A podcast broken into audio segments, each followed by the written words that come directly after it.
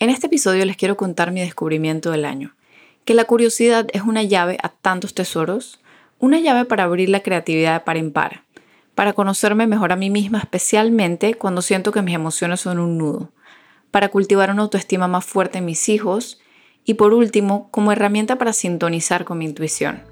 Que lo disfrutes. Soy Annie Skilsen y este es mi podcast, un espacio para aprender juntos de crianza y aprendizaje con intención. Sentimos pasión por formar ciudadanos del mundo despiertos, conscientes, íntegros, resilientes, entre tantos otros valores y herramientas para la vida. En este podcast exploramos diferentes estrategias, teorías y experiencias que nos empoderan para seguir marcando vidas. Hoy les quiero contar cuatro formas en que la curiosidad se ha convertido en una brújula en mi vida. 1 como entrada hacia la inspiración, resolución de problemas o creatividad en general. 2. Para poder aprender de mis emociones. 3. Para llevar una crianza hacia unos niños con autoestima fuertes. Y 4. Finalmente, para sintonizar correctamente con mi intuición.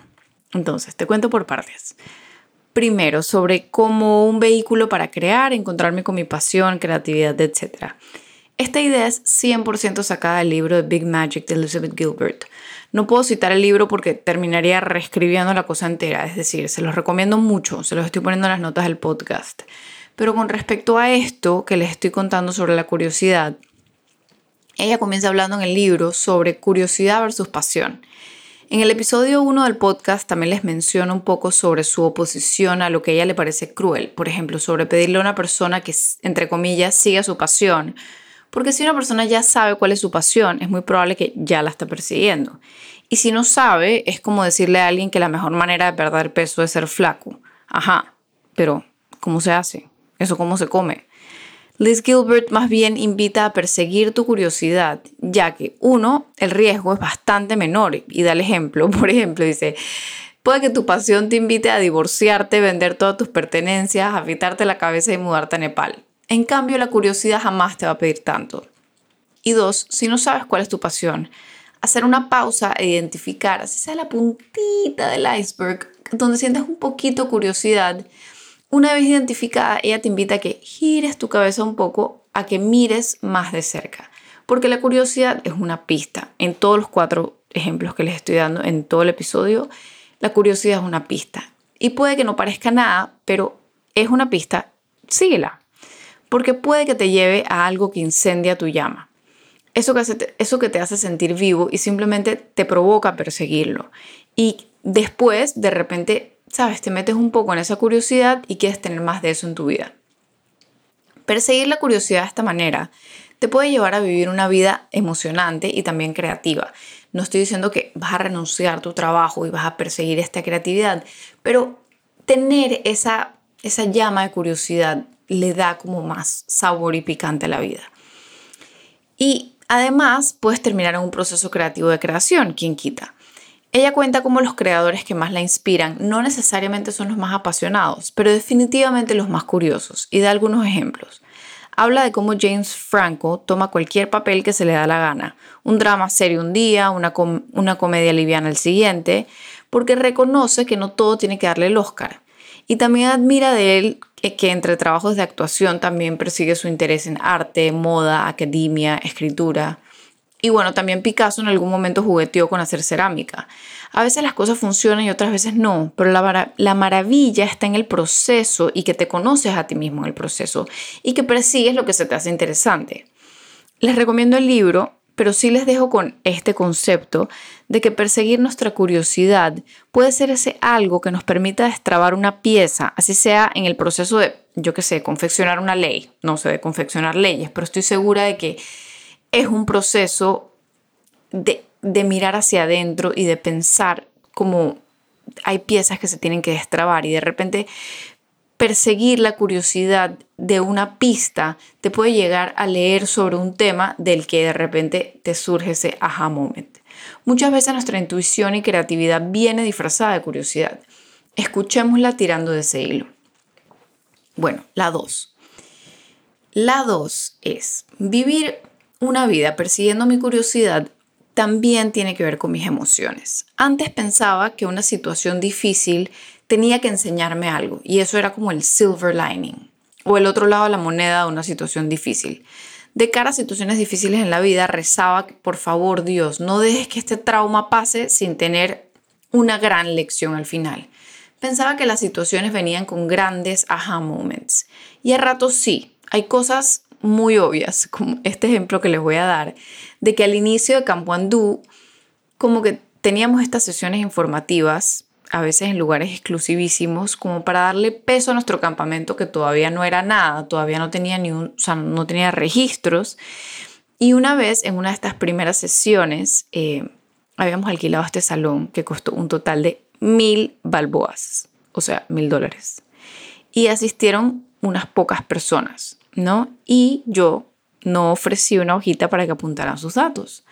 Cuando se acaba la reunión y se van los tres gatos que fueron, mi esposo me pregunta, Ana María, bueno, no me pregunta, me recomienda porque él sabe más de los temas de pipeline de ventas y eso.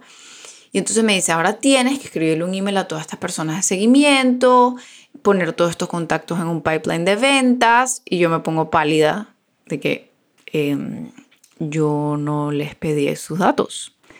Él no lo podía creer, mi socia no lo podía creer. Nunca pude darle seguimiento a las pocas almas que fueron y nunca se registraron ni una de estas tres almas al campo, a pesar de que habían ido, o sea, ya el interés era bastante. Y bueno, ese aprendizaje me costó mil dólares y más nunca, nunca se ha quedado la hojita de dónde tomarles los datos a los participantes de cualquier tipo de reunión. Entonces, esto es un ejemplo de cómo sí hay situaciones en las que los aprendizajes son muy obvios, caros y obvios pero hay otros en que no tanto. Entonces, cuando esto me pasa, he aprendido que en lugar de darle palo a la experiencia hasta que te lance la respuesta mágica de sabiduría, dar a veces la verdadera respuesta es una curiosidad hacia la emoción misma.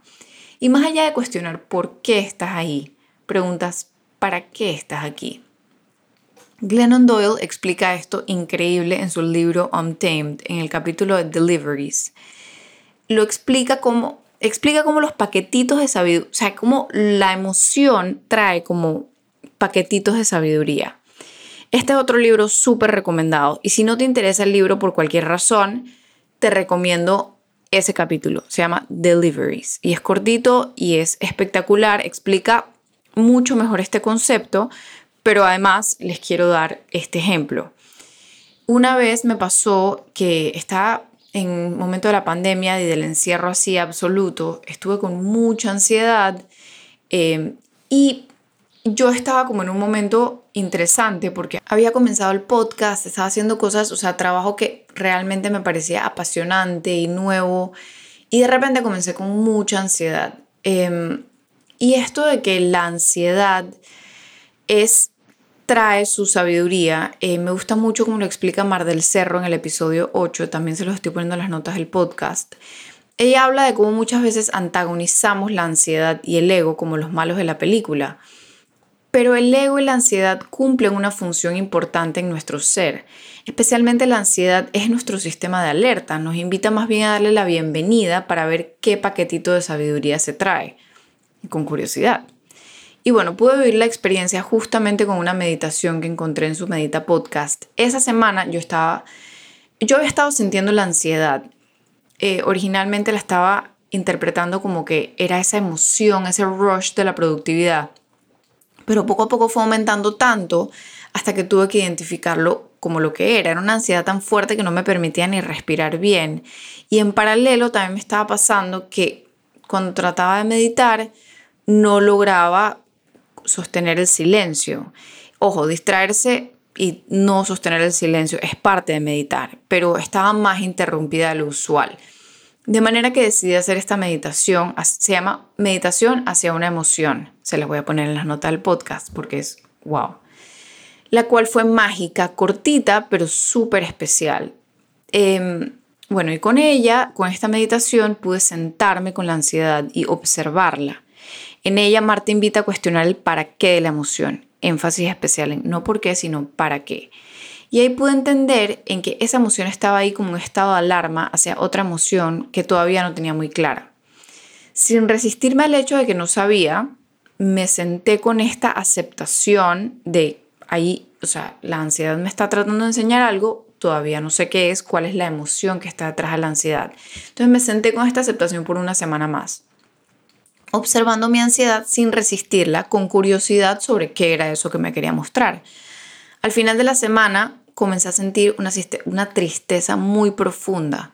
Al principio no até cabos, pensaba que era aislado, que quizás era el encierro que me estaba trayendo un poco de depresión, pero luego entendí que lo que sentía era una profunda tristeza, sin razón ni motivo, porque no había motivo, todo estaba bastante bien en mi vida, con mucha gratitud de hecho, pero una vez entendí eso se me despertó la curiosidad, una emoción nueva, vamos a volver a hacer la meditación.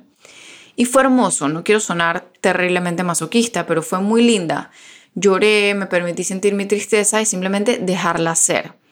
En este momento no tenía para qué, o sea, no tenía el para qué de esta tristeza más que enseñarme a sentirla y dejarla fluir. Luego fui entendiendo un poco más a la tristeza que estaba sintiendo hacia mi trabajo. Fue algo muy particular que me estaba pasando en ese momento. Yo estaba posponiendo un proyecto personal desde hace mucho tiempo por miedo y me rellenaba de otras responsabilidades. O sea, tenía el to-do list lleno de cosas que no me permitía hacer esa cosa que ya yo había puesto en el to-do list, pero siempre quedaba de último. Y creo que esa tristeza era, esto es algo muy personal, pues, pero creo, identifiqué que esa tristeza les comparto por si le, no sé, le ha pasado a alguien algo parecido, pero eh, que esa era una tristeza desde mi ser, como tristeza por el abandono de lo que me estaba diciendo de, pero esto también es importante. Pero bueno, me puse muy dramática, perdón. Lo que sí quería compartirles es que esta experiencia de comunión con la emoción, de curiosidad hacia qué se trae y de qué nos enseña, nos, nos permite como destrabarla, el no sufrir. En el budismo definen el sufrimiento o dukkha, ellos le llaman al sufrimiento dukkha y explican que dukkha en sánscrito y explican que, realmente no traduce perfectamente sufrimiento y que la explicación es como una rueda que no gira bien. Entonces ese es el, el sufrimiento. Y ellos definen el dukkha o sufrimiento como la resistencia a lo que es. O sea, hagamos una pausa y piensa en un momento de sufrimiento en tu vida y por lo general, el sufrimiento es una resistencia a algo que está pasando, así sea una falta de alguien o negación absoluta de una situación. Entonces, bueno, y les pido que absorbamos este concepto antes de seguir porque está en la base de la sabiduría budista, porque toda la práctica budista se enfoca hacia evitar ese sufrimiento, evitar esa resistencia. Y bueno, cuando nos permitimos a sentir la emoción en el cuerpo, la dejamos ser, es la dejamos hablarnos. Y en este ejemplo que yo les di, yo no dejé de estar triste, pero sí dejé de sufrir porque no resistí la emoción. Y es a través de la curiosidad que pude aprender de ella y conocerme mejor a mí misma en el camino. Y bueno, el tercer ejemplo es un concepto que Glennon Doyle describe en el libro Untamed también, como Treasure Hunt Parenting en Untamed. A mí me gusta usar el ejemplo de vivir el crecimiento de nuestros hijos con la curiosidad de una semilla sorpresa.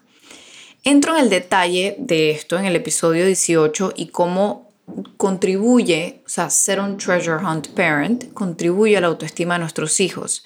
Pero la idea general es que cuando llegamos a la maternidad o paternidad con un sueño de cómo serán nuestros hijos, es como recibir una semilla y pensar que será una semilla de tomate. Y lo que pasa es que si uno se, o sea, por ejemplo, si la, si la planta va creciendo y no se enreda o no le gusta X cantidad de sol o X cantidad de agua o no nos da una fruta roja y jugosa y más bien nos da una flor bella, nos puede parecer como que hay algo mal con nuestra planta. La alternativa es pensar en esta planta o entrar en la crianza como quien recibe una semilla sorpresa, a, a descubrir sus necesidades con curiosidad y descubrir quién es en el camino con nuestro hijo o hija. De esta manera ellos se van a sentir que son ese tesoro y se van a sentir que los vemos como son, los amamos como son y no como queremos que sean. Esto por supuesto también conlleva un camino de curiosidad hacia nosotros mismos, porque en el camino descubrimos que teníamos muchas ganas de que fuese tomate o bailarina o estudiante, un Ivy League School, y esto nos dice más de nosotros mismos que de ellos. Y quizás esta curiosidad nos lleva a meternos a bailar o a estudiar esa maestría en una Ivy League School y dejarlos a ellos descubrir quiénes ellos son y cuáles son sus sueños, no los nuestros que les estamos traspasando. Este concepto de la crianza como camino en la curiosidad se me confirma cada vez más. Otro ejemplo es en las situaciones de disciplina o comportamientos no deseados. Si en lugar de ver la conducta como, como algo que hay que castigar o suprimir para que no vuelva a ocurrir, pensamos con curiosidad hacia ese comportamiento como forma de comunicación hacia una necesidad del niño o niña, o una falta de herramientas, por ejemplo. Se nos abre un mundo de opciones para transformar esa conducta o usarla como ventana de aprendizaje. Y hay miles de ejemplos, pero la propuesta es básicamente, antes de reaccionar, responder con curiosidad a nuestra situación y el desarrollo de nuestros hijos e hijas, porque puede muy bien significar que no están teniendo las herramientas para procesar o gestionar una emoción. Y por último, el cuarto y más woo de todos los cuatro, porque, perdón, pero sí le pego a estas cosas, a veces tendemos a desechar nuestra curiosidad como algo tonto. Y ahí es donde está el error. ¿Cuántas cosas no he dejado de hacer por tontas o porque no tienen sentido? He escuchado en diferentes ocasiones de diferentes personas cómo diferenciar nuestra intuición del miedo. ¿Cómo sabemos si es un miedo primitivo, tonto, que siempre cree que todo va a salir mal? ¿Y cuándo es nuestra intuición diciéndonos que en verdad algo puede pasar en esa situación? Y la realidad es que no es fácil de identificar. He ido aprendiendo dos cosas. Una, que la intuición se siente también en el cuerpo. Si estamos conscientes y presentes, podemos sentir cómo nos erizamos de repente, sentimos un calorón en una parte del cuerpo o algo así. Lo otro es que el miedo siempre es parecido. Siempre tiene la misma intensidad, siempre tiene la misma voz y le tiene miedo a las mismas cosas. Sigo aprendiendo, no es tan fácil, pero lo que me ha ayudado es que he ido notando que mi intuición o inspiración divina por lo general viene disfrazada de curiosidad. Y no tengo muchos ejemplos porque es una curiosidad muy sencilla y básica. A veces es mirar dentro de una gaveta, abrir un libro, hacer una pregunta, curiosidad por ir a un lugar, etc. Y bueno, aquí les dejo las cuatro maneras en que la curiosidad me ha servido de brújula. La curiosidad es como un aleteo de mariposa, es un sentir muy sutil y por eso les invito a ponerle mucha atención, porque este murmullo trae consigo grandes regalos. Y para las cuatro maneras debemos estar presentes, conscientes y sosteniendo el deseo de vivir con intención. El opuesto de vivir con intención es vivir en piloto automático. Esta propuesta es llevar las riendas de nuestra vida con intención de hacia dónde queremos ir o por lo menos cómo queremos sentir ese camino. En ese camino, atesorar mi curiosidad de la manera que lo he venido haciendo ha traído consigo grandes tesoros invaluables, valga la redundancia. Bueno, entonces con esto termino y como siempre, los invito a compartir este episodio o cualquier otro o el podcast u otros podcasts con personas que no sepan de este podcast u otros podcasts. Así que nada, este es el minisodio de hoy y gracias por escuchar. Gracias por escuchar mi podcast con intención. Recuerda que en las notas de este episodio puedes encontrar todos los detalles con links a las recomendaciones, otros podcasts, libros y el contacto de los y las entrevistadas. Si te gustó este episodio, suscríbete, déjame una reseña o, así con mucho amor, te pido que me ayudes a llegar con intención a más personas, compartiéndolo con alguien que creas que le pueda interesar. También me encanta que me escriban con sugerencias de entrevistas o con algún otro tema al que quieras aprender más. Sígueme en Instagram en ani.esc o directamente en mi página aniesc.com, donde publico más sobre educar, formar y vivir con intención. Hasta la próxima.